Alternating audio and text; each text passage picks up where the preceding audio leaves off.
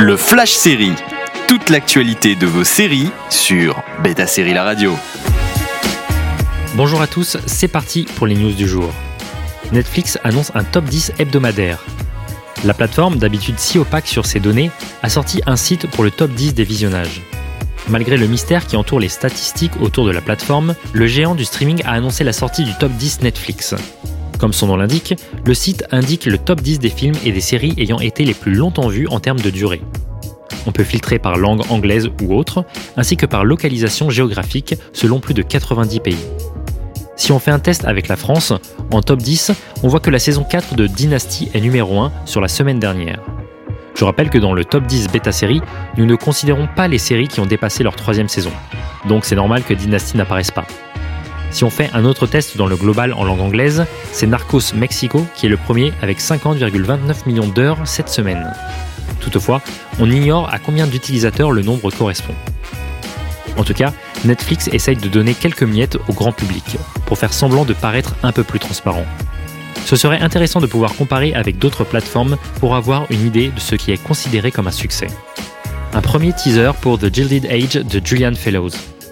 Le créateur de Downton Abbey poursuit sa plongée dans les drames historiques et passe de l'autre côté de l'océan avec The Gilded Age. New York dans les années 1880.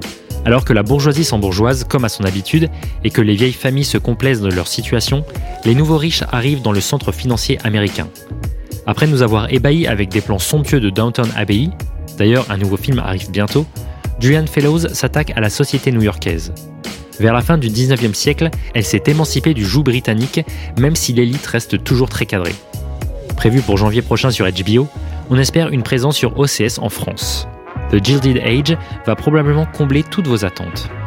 Dans ce teaser, on y voit Christina Baranski, The Good Fight, représenter la vieille école en veuve conservatrice avec sa sœur jouée par Cynthia Nixon, restée vieille fille, qui ne voit pas d'un bon œil l'arrivée des nouveaux riches. Difficile de ne pas voir le petit clin d'œil au personnage de Dame Maggie Smith. Bref, elles accueillent leur nièce sans le sou campé par Louisa Jacobson, la troisième fille un peu plus méconnue de Meryl Streep. De l'autre côté de la table, on a Carrie Coon, fraîchement débarquée de New York avec son mari qui vient de faire fortune. Julian Fellows insiste sur un point dans un entretien avec EW. Il ne s'agit pas d'un nouveau Downton Abbey. Oui, on va s'intéresser à plusieurs personnages dont la dynamique employeur-employé d'une maison, mais l'idée est de s'immerger dans cette société à cette période-là. Envie de réécouter ces news Direction le site de Beta Série pour retrouver le podcast, également disponible sur vos plateformes d'écoute habituelles. Toute l'actualité de vos séries sur Beta Série La Radio.